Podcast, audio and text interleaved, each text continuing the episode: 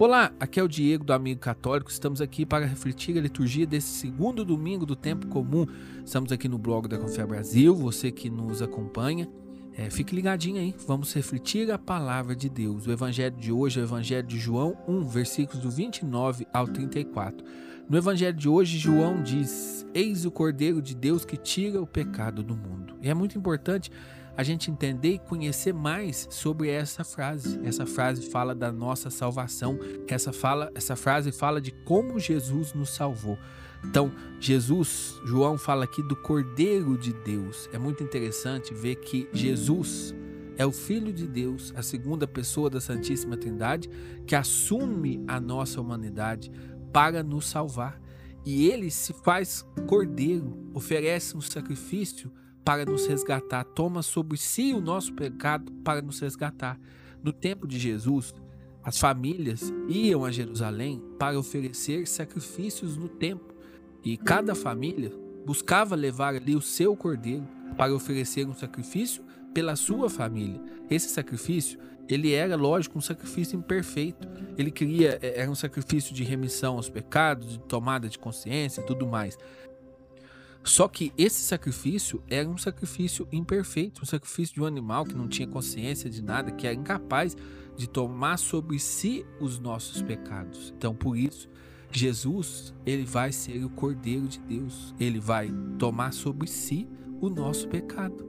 E diante é, de Jesus, nós vemos então a iniciativa de Deus. Por exemplo, quando uma família na época da Páscoa, ia a Jerusalém oferecer um sacrifício. Era, um, era um, uma iniciativa humana de oferecer ali aquele animal como uma forma de comunhão com Deus e remissão com os pecados. Era iniciativa humana. Então, por isso, cada família oferecia o seu cordeiro. Agora, Jesus é o cordeiro de Deus. É Deus que está se oferecendo pela nossa salvação. Na cruz, através do sacrifício de Jesus, a justiça será cumprida. A justiça em que sentido? Quando Deus criou o homem, Deus colocou o homem num jardim.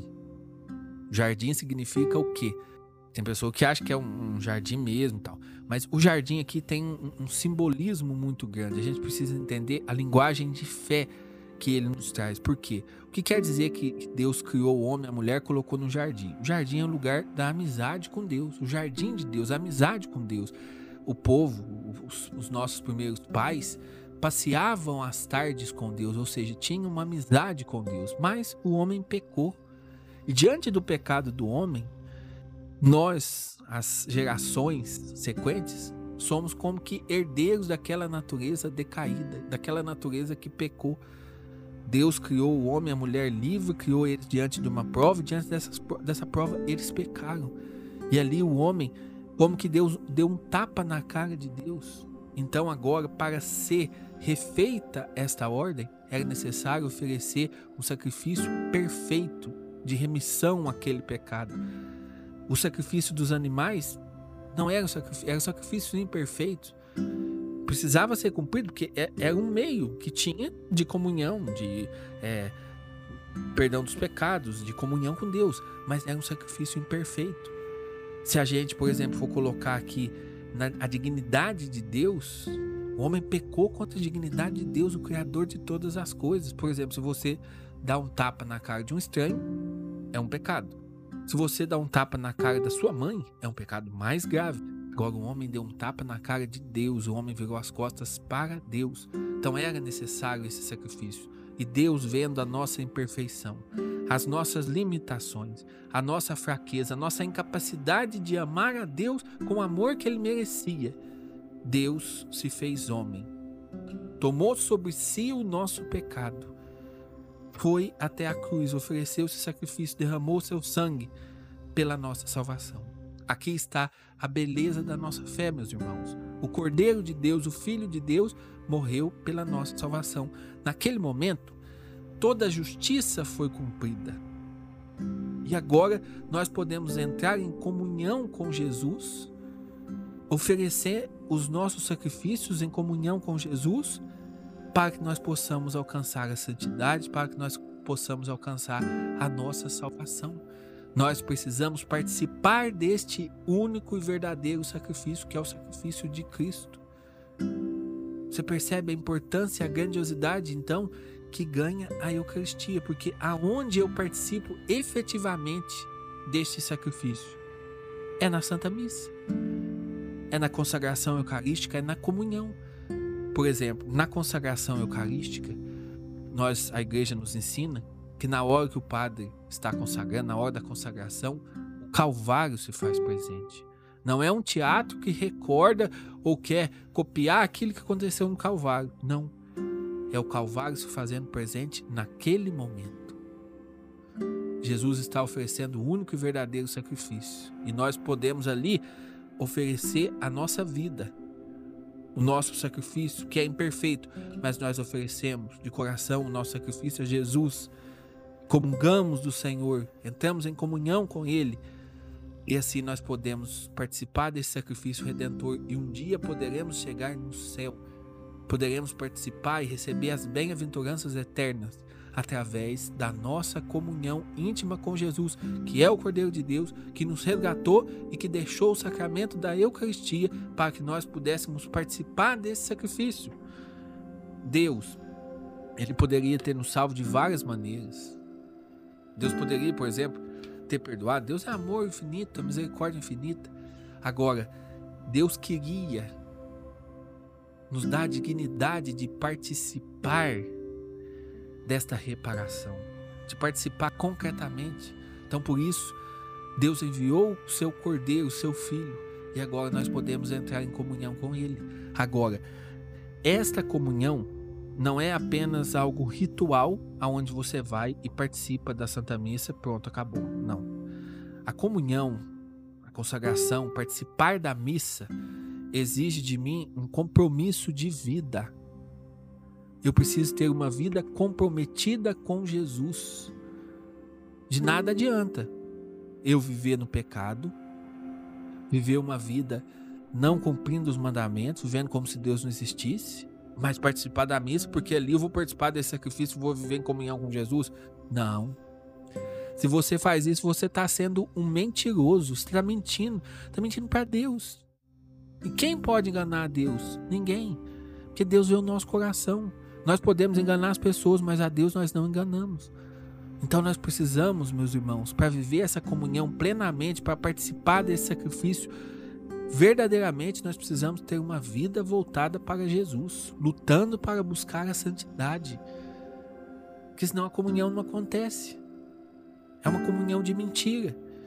Quando você aproxima da Santa Eucaristia para comungar, ministro ou padre diz ali o corpo de Cristo para você, você diz amém. E esse amém você está aceitando receber Jesus, você está como que assegurando que você está vivendo essa comunhão também na sua vida. Agora, se o seu amém, você fala amém, e sai da missa, e cai na pornografia, no adultério, na mentira, no orgulho, na vaidade, na luxúria, se você cai no pecado, aquele, aquele amém seu é um, um amém de mentira. E você, ao invés de comungar pela sua salvação, você está comungando pela sua própria condenação.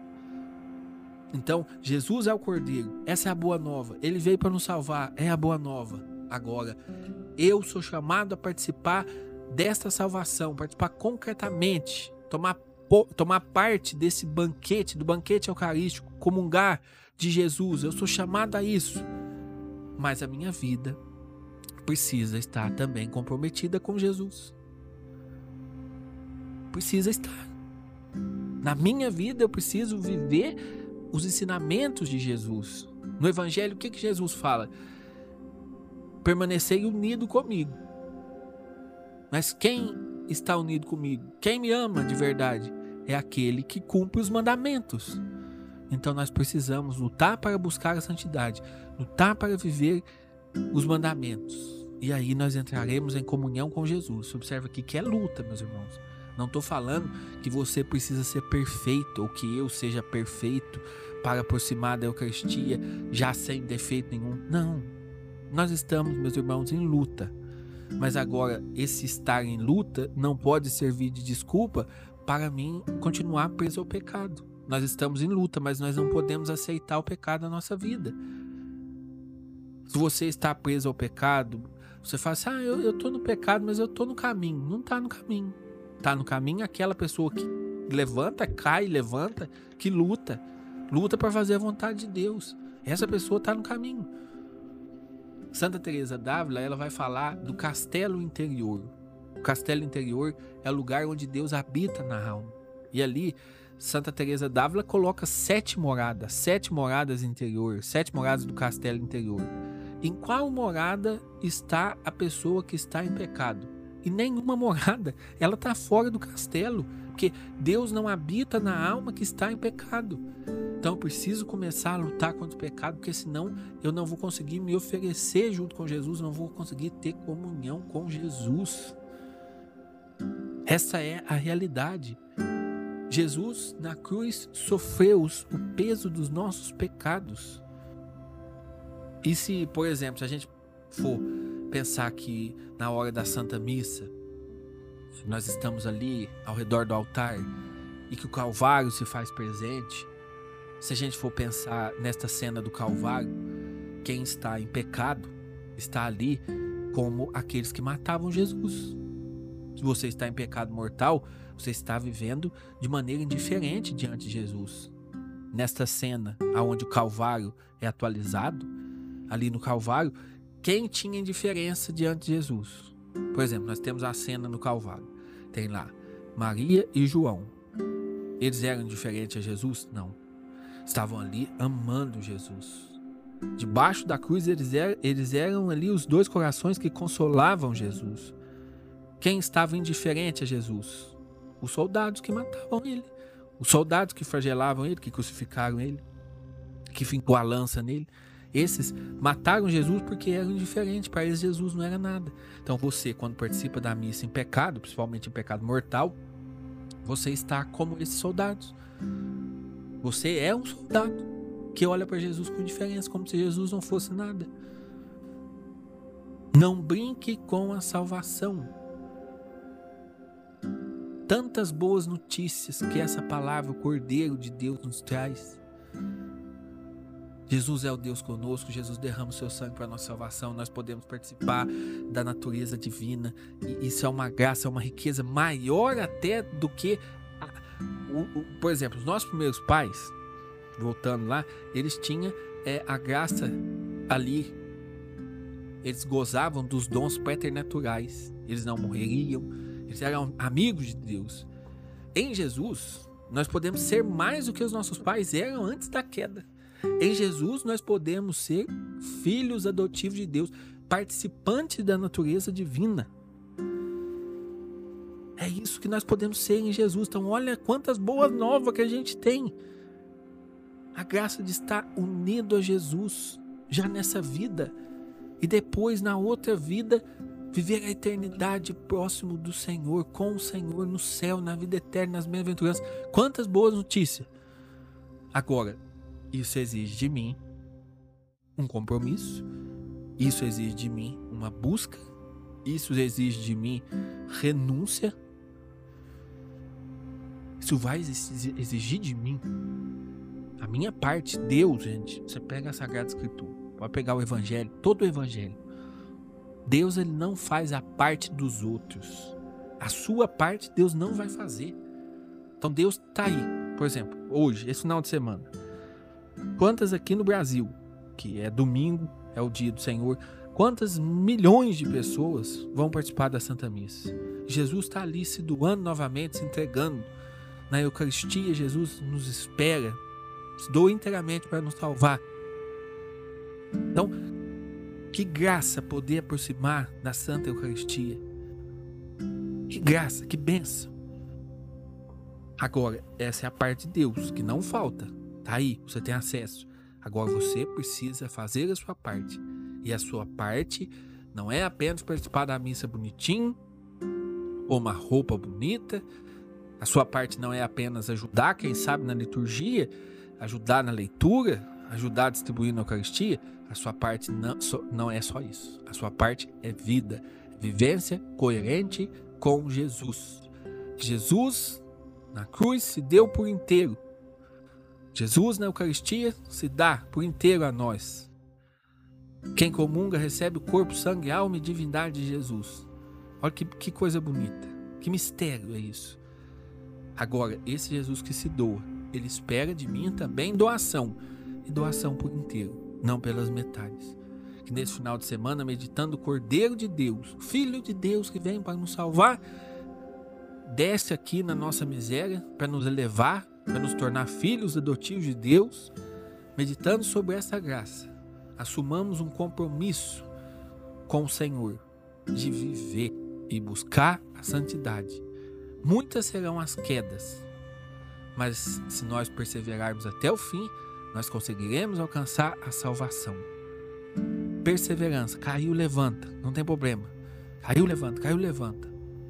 Mas no coração nós precisamos estar decidido. Eu quero ser santo, eu quero viver a santidade, eu quero me unir a Jesus, eu quero participar desse sacrifício redentor. E principalmente, gente, aos domingos, né? A missa ao domingo, ela é uma obrigação para nós católicos. Mas agora é, é triste ver que as pessoas têm preocupação com preceito, porque preceito é o mínimo. Padre Pio dizia assim que se a gente tivesse noção do que era a Santa Missa, a gente, a, as portas da igreja iam ter que ficar cercada. Porque a gente ia querer, sabe, entrar nas igrejas e, e ficar ali e não ia caber gente na igreja mas a gente não tem noção ainda da graça que é a Santa Missa. Você que está tá ouvindo, você agora tem um pouco. Então faça favor, aproxime-se da Santa Missa. Se você está em pecado mortal, não comungue, arrepende do seu pecado, se confesse para comungar. A confissão ela precisa vir antes do pecado.